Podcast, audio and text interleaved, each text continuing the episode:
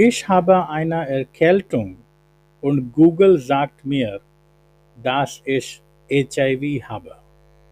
Sie sind krank, haben Schnupfen, Husten und Fieber. Außerdem fühlen sie sich schwach und haben Schmerzen im Körper. Sie gehen online und suchen bei Google nach all diesen Symptomen. Was finden Sie?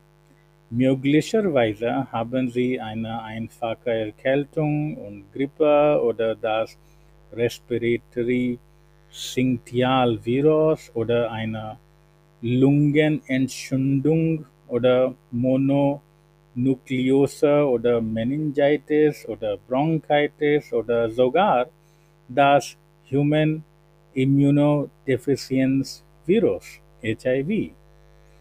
Ein Freund von mir hatte zwei Wochen lang Schmerzen im Knie und als er danach googelte, geriet er in Panik und dachte, er hätte erbliche Arthritis.